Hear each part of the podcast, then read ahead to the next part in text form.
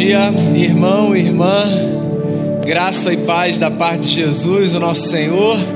É uma alegria ter você que está aqui com a gente nessa manhã, nessa casa de oração. É uma alegria ter você que está aí na sua casa também. Agora eu quero chamar você para o texto e eu quero ler nessa manhã no Evangelho segundo Lucas, no capítulo de número 10, do verso 25 ao verso 37.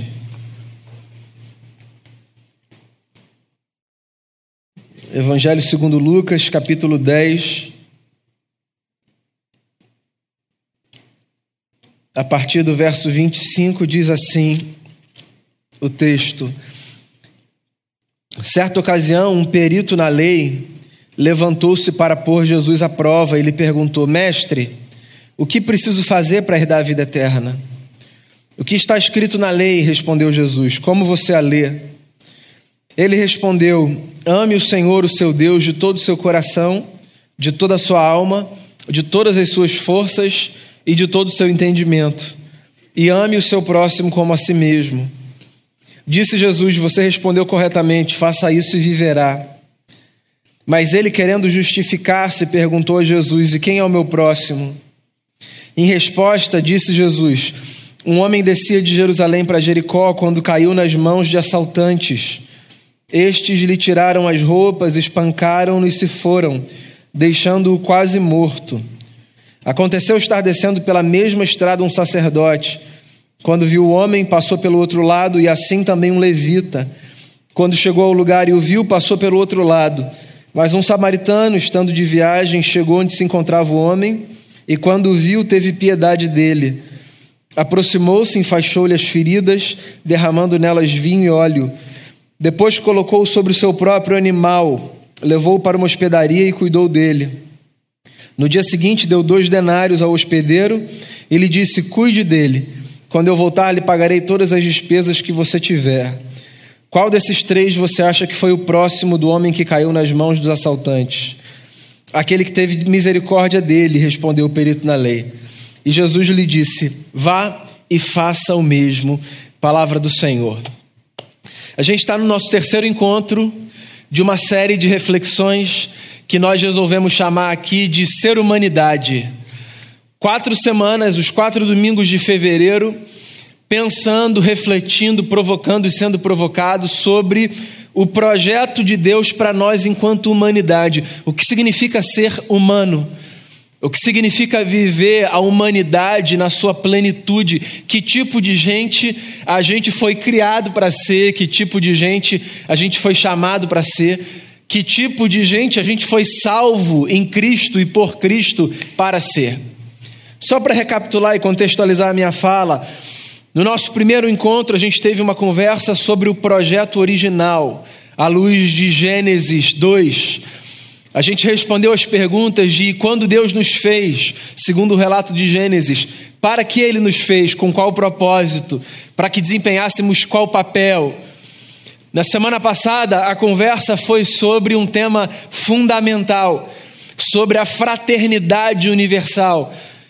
Foi a conversa conduzida pelo pastor Diego, a partir de uma fala de um apóstolo numa de suas pregações, uma fala lindíssima e poderosa, quando ele diz assim: De um só homem fez todos os povos.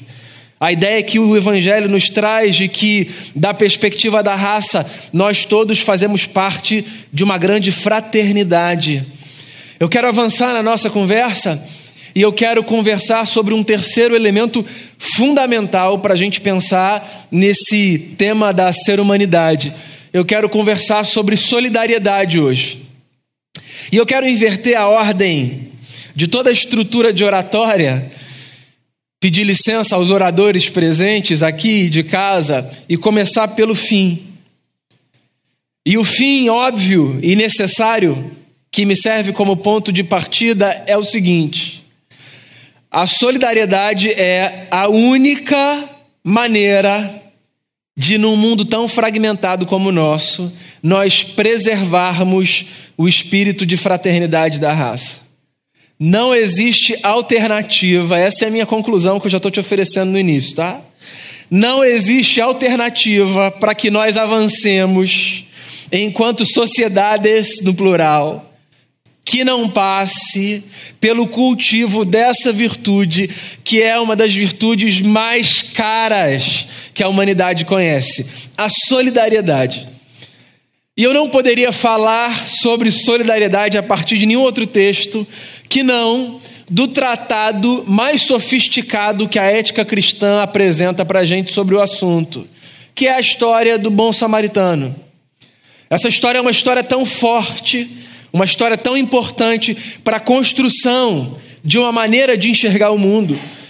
Para ser mais específico, para a construção da maneira cristã de enxergar o mundo, essa história é tão potente que a, pa a palavra samaritano ou a expressão bom samaritano aparece atrelada ou vinculada na história a muitas instituições que se propõem a fomentar a solidariedade, certo? Então você vai encontrar hospitais, você vai encontrar organizações não sociais, você vai encontrar uma série de instituições que tomam emprestado o nome dessa história, não sem motivo. Essa história é a história mais importante na ética cristã para incutir na gente o espírito de solidariedade tão necessário para que a gente avance. E que história é essa? É uma história que você conhece bem, eu vou ter aqui a ousadia de tentar recontá-la, e eu digo ousadia porque recontar uma história que todo mundo conhece muito bem é correr o risco de permanecer no óbvio, né? mas é um óbvio necessário. Na verdade, antes de contar a história, eu queria lembrar você o contexto que fez com que ela surgisse. As histórias que Jesus contava não nasciam no vácuo. As histórias que Jesus contava eram histórias que nasciam como reação a conversas que ele tinha, provocações que ele recebia, ensinamentos que ele julgava necessários para as pessoas. Segundo Lucas, o que acontece aqui é o seguinte: um perito na lei, ou seja, um, homem que conhecia com profundidade a lei de Moisés, o, o Antigo Testamento nos seus primeiros cinco livros, e, consequentemente, os profetas que estão aqui como uma explicação da lei. Um homem que era especialista nessa área se aproxima de Jesus e faz a Jesus uma pergunta, que é: Mestre, o que eu preciso fazer para herdar a vida eterna? Tem uma coisa muito prejudicial que a mente evangélica do século 21 pode provocar na leitura do texto, que é a de levar a gente a achar que quando esse camarada está perguntando para Jesus o que eu preciso fazer para herdar a vida eterna, o que ele está querendo saber, nas entrelinhas, é como eu posso fazer para ir para o céu. Porque a mente evangélica do nosso século faz a gente acreditar que vida eterna é sinônimo de experiência de vida no céu. Só que vida eterna não é sinônimo de experiência de vida no céu depois que a gente morre. A nossa compreensão de vida eterna pode até passar por aí, chegar aí. Talvez faça mais sentido eu dizer chegar aí. Mas vida eterna não é uma descrição de uma experiência pós-morte. Vida eterna é, no espírito do Evangelho, a descrição de uma qualidade de vida que a gente desfruta desde já, quando a gente se encontra com Jesus. Para um judeu do primeiro século, então, não fazia nem sentido achar que essa pergunta era sinônimo de como é que eu faço para ir para o céu. Porque a forma que um judeu enxergava o mundo, naquele contexto, naquela época, era uma forma que deixava quase que inequívoca a tese de que ele ia para o céu, para os braços do pai Abraão, ser recebido no seio de Abraão. A pergunta que esse camarada está fazendo para Jesus é uma pergunta muito mais interessante do que como eu posso ir para o céu. Muito mais interessante. Você sabe por quê? Porque é muito mais interessante do que saber como a gente pode ir para o céu, porque essa resposta a gente aprende de criança na escola dominical. Muito mais interessante do que isso é a gente saber como a gente pode fazer para que a nossa vida aqui na terra tenha essa densidade celeste. A pergunta desse sujeito não é como eu posso ir para o céu, é como a minha vida aqui pode ter o peso e a leveza da eternidade. Como é que a minha vida pode ter mais sentido? Como a minha vida pode ser uma vida mais cheia de qualidade? Essa é a pergunta do camarada, mestre da lei, que se aproxima de Jesus. Então, esse homem é um mestre na lei, Jesus também é um mestre. E como dois mestres conversando sobre um tema central, a religiosidade judaica, o que eles fazem? Eles vão para a lei de Moisés. Então a pergunta ela tem como ambiente os textos da lei de Moisés, os 613 itens que compunham a lei de Moisés. O que ele está querendo saber é no texto como eu respondo essa pergunta, para que a minha vida tenha qualidade, para onde eu devo olhar. Daí Jesus respondeu a pergunta para ele com uma outra pergunta, que é um modo muito típico do judaísmo de Jesus de lidar com as questões da vida. É, os judeus do contexto de Jesus respondiam perguntas com perguntas. Na verdade, isso faz parte da tradição judaica até hoje, o que é muito interessante, porque tira a gente desse lugar da superficialidade das respostas rápidas e rasas, sabe? Responder pergunta com outra pergunta, às vezes, é a forma pela qual a gente pode se aprofundar na compreensão dos dilemas da vida. A vida é muito complexa para que a gente tenha resposta pronta, rápida e rasa para tudo. Quando você está num cenário em que todas as respostas são oferecidas com muita facilidade, com muita simplicidade, a probabilidade de você estar tá num cenário em que as respostas são também oferecidas com muita superficialidade é grande. Perguntas são importantes como respostas a outras perguntas. Jesus olha para esse sujeito e diz assim: O que está escrito na lei? E como você lê? Você percebe que são duas perguntas aqui e não uma só? Ele pergunta: O que está escrito e como você lê? Essas duas perguntas elas, elas são necessárias e importantes. E elas não são sinônimas, são duas coisas diferentes. Uma coisa é o que está escrito e outra coisa é como eu leio o que está escrito. A gente precisa falar sobre isso. Talvez um outro dia a gente possa conversar especificamente sobre isso. A quantidade de gente que responde aos dilemas da vida dizendo assim é muito simples. A Bíblia diz isso, ponto. Espera lá. A Bíblia diz isso ou isso é como você lê o que a Bíblia diz? Porque tem as duas perguntas: o que está escrito e como você lê. Porque na vida há espaço para isso. Na vida há espaço para a gente olhar para a realidade do texto e para a gente crescer partilhando as nossas interpretações sobre o texto. Por exemplo, quando você lê nas suas devocionais textos, os textos da Bíblia, é possível que no mesmo texto, às vezes, saltem aos seus olhos elementos diferentes, certo? Que tem a ver com o momento que você está vivendo, com o que no seu dia corrobora para que aquilo sobressaia e não outras coisas do texto. O que está escrito e como você lê? Duas perguntas importantes. E a resposta desse camarada não é uma resposta surpreendente, porque a resposta desse camarada é a resposta que provavelmente qualquer judeu daria a essa pergunta, que é uma pergunta substitutiva para qual é o coração da lei de Moisés. Ele responde evocando um texto que os judeus chamavam de Shema Israel, ouve Israel. Está lá no livro de Deuteronômio, capítulo 6, a partir do verso 4. Ouve Israel, o Senhor nosso Deus é o único Senhor. E aí vem esse texto que a gente conhece: Amarás, pois, o Senhor teu Deus de todo o teu coração, com toda a tua força, mente, entendimento, e ame o teu próximo como a ti mesmo. Bem, o dilema está resolvido aqui. O homem responde, Jesus diz assim: Você respondeu corretamente. Faça isso, ame a Deus e ame o próximo, e você vai viver. Não é faça isso você vai para o céu, é faça isso e você vai trazer o céu para a terra. Faça isso e a sua vida vai ter qualidade. Ame a Deus e ame o seu próximo, e a sua vida vai ter qualidade. Simples. Só que esse camarada queria se justificar. É o que o texto diz. E aí ele faz uma pergunta para Jesus. Quem é o meu próximo? E é essa pergunta que ele faz para Jesus que dá origem à parábola do bom samaritano. A pergunta do camarada, vê se você consegue perceber o espírito do texto, é quase que uma forma dele dizer assim: tá, mas será que eu estou desobrigado de considerar alguém como próximo a quem eu devo amar? Porque o que Jesus tinha falado é: você acertou quando você respondeu dizendo que a lei diz: ame a Deus e ame o próximo. Deus eu sei quem é, mas o meu próximo é quem? Uma outra forma de dizer: precisa, eu preciso considerar todo mundo meu próximo?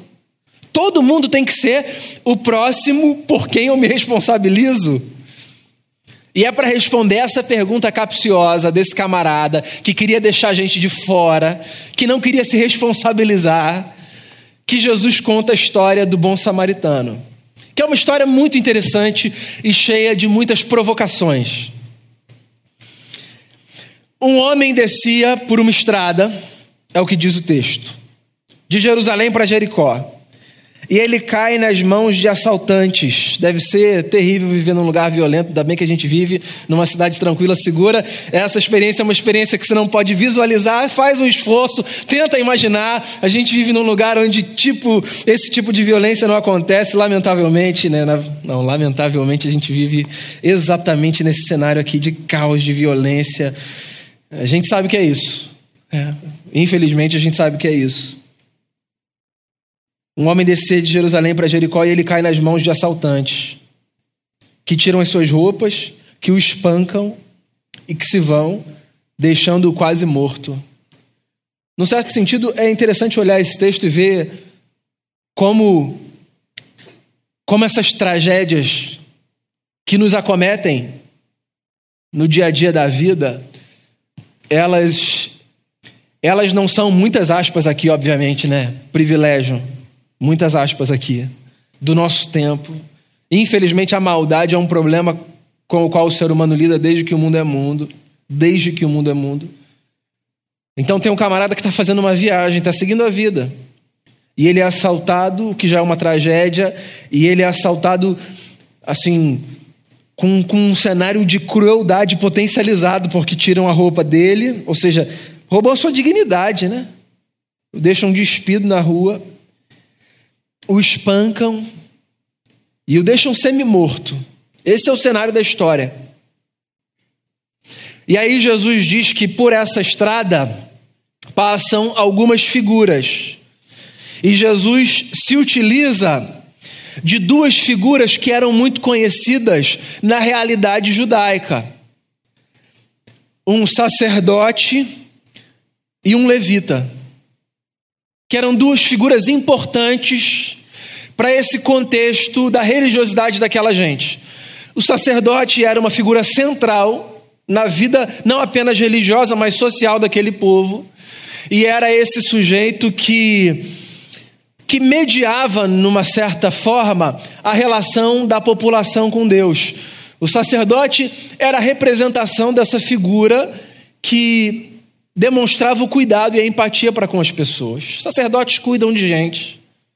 Sacerdotes dedicam a sua vida para o cuidado do próximo. Só que o sacerdote que está passando por essa estrada, ele vê o homem caído à beira do caminho e ele passa ao largo. E eu já falei isso aqui em outras mensagens. Há quem diga que essa descrição que Jesus faz é uma provocação, porque a estrada de Jerusalém para Jericó era uma estrada estreita, que tinha montanha de um lado e penhasco do outro, e passar ao largo é uma espécie de provocação de Jesus, como quem diz assim: para esse camarada não passar perto, ele precisa se esforçar tanto que ele coloca a sua vida em risco. É como se Jesus estivesse provocando. Tinha um sujeito que não dava para dizer que não viu, porque o cara está ali do lado dele, mas ele faz uma escolha de passar ao largo. E ele não se envolve. E ele segue a sua vida. Aí diz o texto: vem mais uma figura importante para o contexto social e religioso, que é a figura do levita, que também era um sujeito envolvido com as questões do templo, mas com as questões mais operacionais. E ele faz a mesma coisa, ele passa ao largo, mais uma provocação de Jesus. Dois sujeitos da lei e da vida religiosa que, numa estrada estreita, se distanciam de um irmão, de um irmão, um irmão de raça, um irmão de fé, que está lá caído no chão, semi-morto, despido. Na lógica da história, o que aconteceria em ato contínuo? O que aconteceria em ato contínuo, na lógica da contação de história, seria o seguinte: Jesus já contou que um sacerdote passou e não fez nada, Jesus já contou que um levita passou e não fez nada, logo, o desfecho natural da história seria você, mestre da lei. Vá então e faça. O natural, o pedagógico seria dizer: então o mestre da lei passou, para ficar fácil a lição, né? Que o cara é mestre da lei. Um mestre da lei passou e ele foi, e ele então acolheu, acudiu o sujeito que estava lá no chão. Mas Jesus queria provocar ainda mais o camarada. E aí Jesus então traz como terceiro elemento dessa história, não o mestre da lei, com o qual ele podia se identificar, mas um samaritano, que Jesus descreve como um sujeito bom. O que na cabeça de um judeu do primeiro século era quase como um unicórnio. um samaritano bom para um judeu era um negócio que não existia, porque os judeus e os samaritanos se odiavam desde o exílio da Babilônia. Desde essa época, com a miscigenação entre judeus e povos vizinhos, e o surgimento desse povo específico, que vivia ali de forma fronteiriça, os judeus e os samaritanos se odiavam, se provocavam. Não é só que um odiava o outro, havia uma provocação mútua, uma resistência mútua à vida pacífica. Eles faziam, inclusive, coisas que representavam uma afronta e uma violência e uma ameaça à dignidade e à vida do outro, só porque o outro era diferente de si. Você também não sabe o que é isso, né? A gente não vive num contexto assim. Isso é coisa do passado. Faz um esforço aí e tenta visualizar essa cena. Pessoas diferentes de si no que pensam, no que vestem, na maneira como vivem, no lugar de onde vieram, hostilizadas por esses fatores, pelo simples fato de serem diferentes. Essa história é uma história que faz a gente pensar na hostilidade que as pessoas oferecem àquelas que são diferentes de si e que nos faz perguntar por que às vezes nós somos hostis aos que são diferentes só porque são diferentes. Por que a hostilidade enquanto uma escolha? O samaritano era a representação do que havia de mais hostil na cabeça de um judeu. Mas Jesus conta essa história dizendo: veio um samaritano e esse samaritano, quando viu o homem caído na estrada, semi-morto, ele parou, ele pegou esse homem, ele colocou sobre o seu animal, que era o seu meio de transporte, ele o levou para uma hospedaria, ele pegou o salário que correspondia, ou perdão, a, a quantia que correspondia ao pagamento de dois dias de trabalho, ao salário de dois dias, e ele deu para o dono da hospedaria e disse: cuida dele, faça com ele o que for preciso para que ele tenha sua vida é, recuperada, porque eu vou voltar aqui, eu vou pagar. Eu assumo a responsabilidade por esse camarada. E aí a história termina assim, e termina com Jesus perguntando: quem foi o próximo do sujeito que estava lá caído? Você vê, a hostilidade que havia entre os judeus e os samaritanos era tão grande que o mestre da lei com quem Jesus está conversando foi incapaz de dizer o samaritano. Ele disse assim: o homem que teve de misericórdia para com ele. Aquele, o ranço era tão fundo que ele não conseguia pronunciar o nome do camarada. Eu já entendi a história, Jesus. Aquele, aquele sujeito. É. A história é essa. Jesus termina dizendo assim: vai e faça o mesmo. O que é essa história, pessoal? Se não uma história que aloca a solidariedade não na virtude que a gente pratica amarrada ao afeto que a gente sente, mas a virtude que a gente pratica amarrada ao nosso senso de responsabilidade para com o próximo. Você consegue perceber isso? O que Jesus está fazendo com a história é, ele está desvinculando o senso de solidariedade do gosto ou não gosto, e está amarrando o senso de solidariedade à nossa percepção de que, porque nós somos fraternos na raça, nós somos responsáveis uns para com os outros. É isso que Jesus está fazendo. A parábola do bom samaritano não é uma história que Jesus conta para dizer que a gente precisa gostar de todo mundo. Por mais estranho que esse, que esse discurso possa parecer, a parábola do bom samaritano é uma história que serve para contar que nós somos todos responsáveis, em alguma medida, uns pelos outros, mesmo pelos outros aos quais a gente não gosta da perspectiva do afeto, da proximidade, da intimidade. Não significa que você deve fazer tudo para todo mundo, significa que você não deve encarar, encarar ninguém nessa vida, ninguém, como alguém por quem você não tem alguma responsabilidade. Não responsabilidade necessariamente de pegar o dinheiro do seu bolso, de se envolver na proximidade, mas responsabilidade no desenvolvimento da consciência de que nós somos, nós somos um. Nós somos um. Em reação ao tema da semana passada, eu tive uma conversa nessa semana com uma pessoa que me disse assim: Mas vem cá, quando vocês falam de fraternidade, ou seja, de nos percebermos como irmãos e irmãs, a Bíblia não ensina que filhos de Deus, ou seja, irmãos e irmãs, são apenas aqueles que aceitam a Jesus como Senhor e Salvador? Não, tudo bem, eu não vou discutir essa matéria. E outras vezes a gente já falou sobre isso. Pensar nisso que a pessoa falava para mim, de que filhos de Deus, ou seja, irmãos e irmãs, são os que aceitam em Jesus, é pensar na fraternidade enquanto uma descrição da nossa experiência de fé.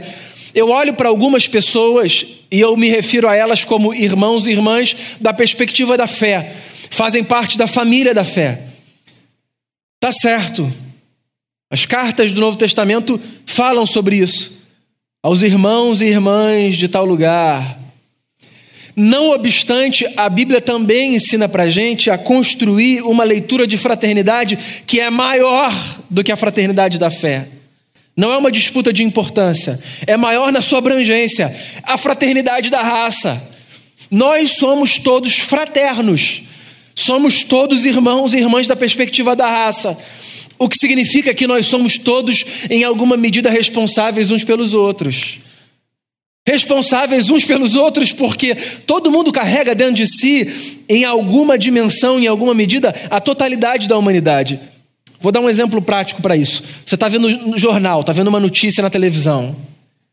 Aí acontece alguma coisa com alguém que você não conhece, você não sabe a fé, você não sabe a opinião política, você não sabe é, a história familiar, você não sabe absolutamente nada. Acontece alguém, uma descrição de algo que aconteceu a uma pessoa em qualquer lugar do mundo. Aquela notícia te impacta e você sente um aperto no peito. Já passou por essa experiência? Eu tenho certeza que sim de você olhar para um acontecimento e você sentir aquela dor que te é desconhecida no seu peito. O que é isso? Isso é uma constatação basilar de que existe algo que nos conecta enquanto humanidade, a despeito de todas as nossas diferenças. Existe um senso de fraternidade que a gente carrega. E esse senso de fraternidade, ele é sofisticado quando a gente olha para as palavras de Jesus e a gente se dá conta de que nessa raça humana, toda e qualquer pessoa pode e deve ser encarada como o próximo. Toda e qualquer pessoa. O que Jesus está dizendo é que não existe, do ponto de vista da ética do Evangelho, ninguém por quem eu não devo me responsabilizar, no sentido de olhar e dizer: puxa, um ser humano como eu. Ninguém. A gente não devia olhar para ninguém, ninguém, como se esse alguém, seja ele quem for, tivesse a sua humanidade menor do que a nossa. Ninguém. A gente devia se lembrar, inclusive, da história lá de Gênesis 4, quando, em face do homicídio que um sujeito comete contra o seu irmão, e diante da provocação de Deus a ele, dizendo: Onde está o seu irmão? O sangue dele clama da terra a mim. Aquele sujeito responde dizendo: Por acaso sou eu tutor do meu irmão? Lembra dessa história? Qual é a resposta à pergunta? Sim. Somos todos tutores uns dos outros. Não dentro dessa perspectiva da tutela daquele que caminha com a mão, segurando, orientando a criança que não tem consciência ainda desenvolvida e sofisticada. Não, tutores no sentido de que todos deveríamos nos considerar responsáveis pela preservação do espírito fraterno, que é a única coisa que nos fará avançar enquanto sociedade. Eu quero fechar com o que disse no começo. Não há alternativa.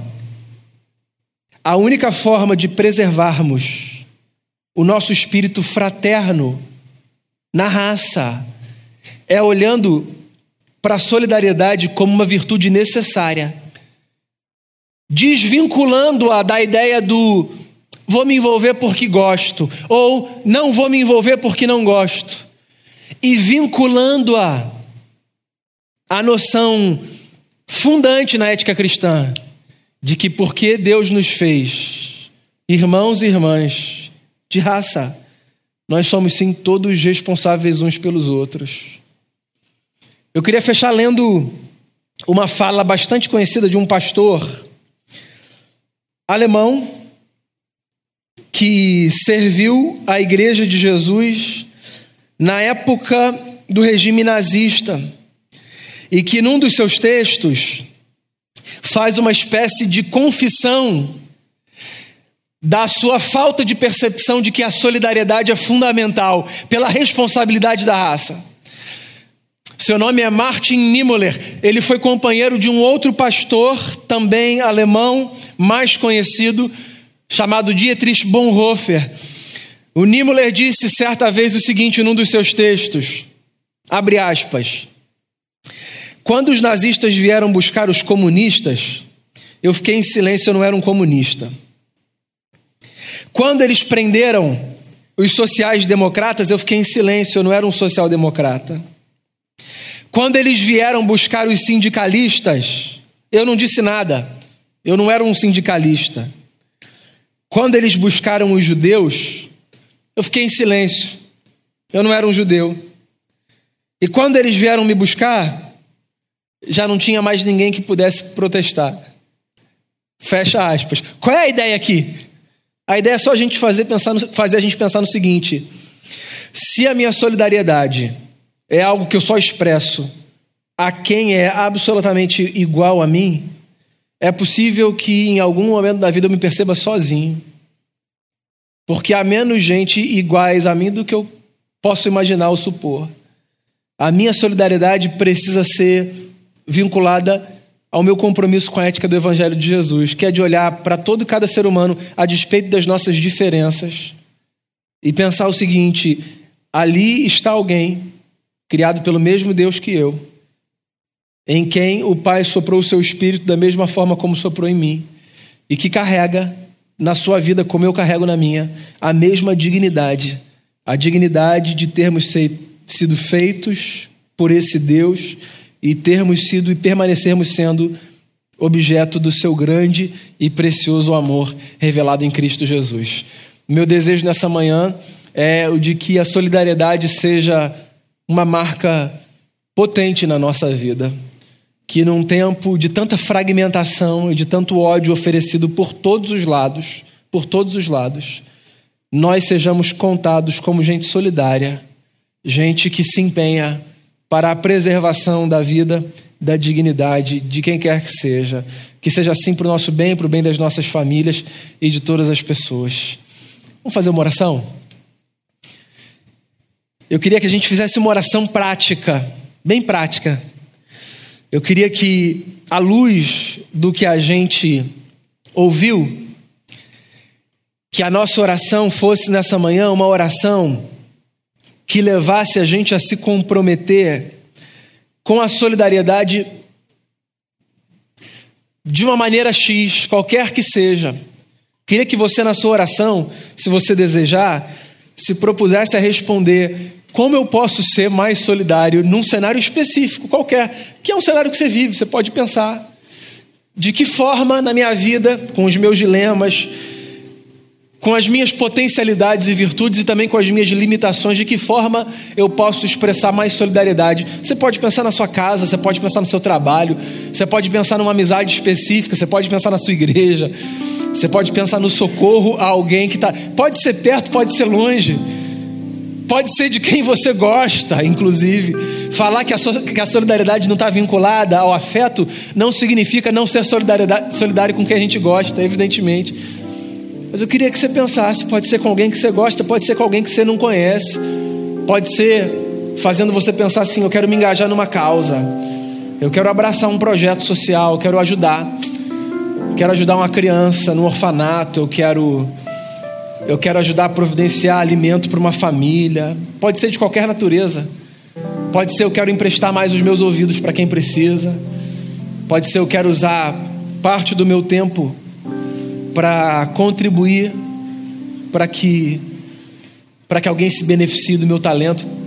Pensa no que você quiser pensar, mas que tal a gente assumir nessa manhã o compromisso de dar um passo, um pequeno passo na direção do nosso próximo.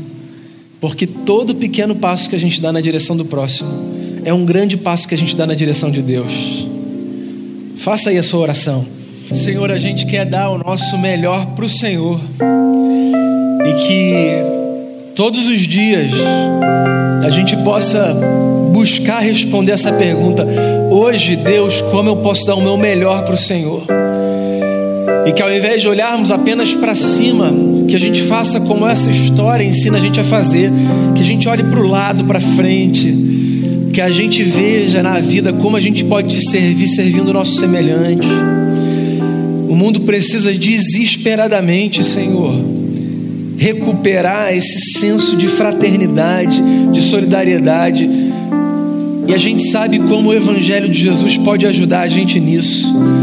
Nós já fomos tantas vezes e continuamos sendo alvo de solidariedade, tão bem faz a gente receber algo que a gente precisa no afeto, de forma material, seja qual for a maneira, que a gente possa perpetuar isso na vida.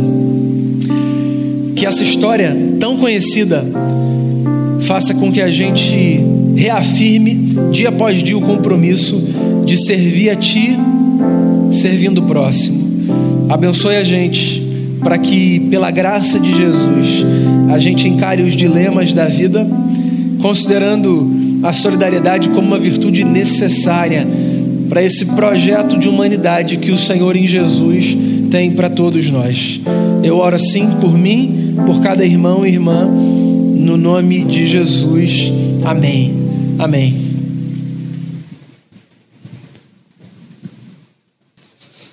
Irmãos e irmãs, nós estamos encerrando a nossa celebração, caminhando para o final da nossa celebração.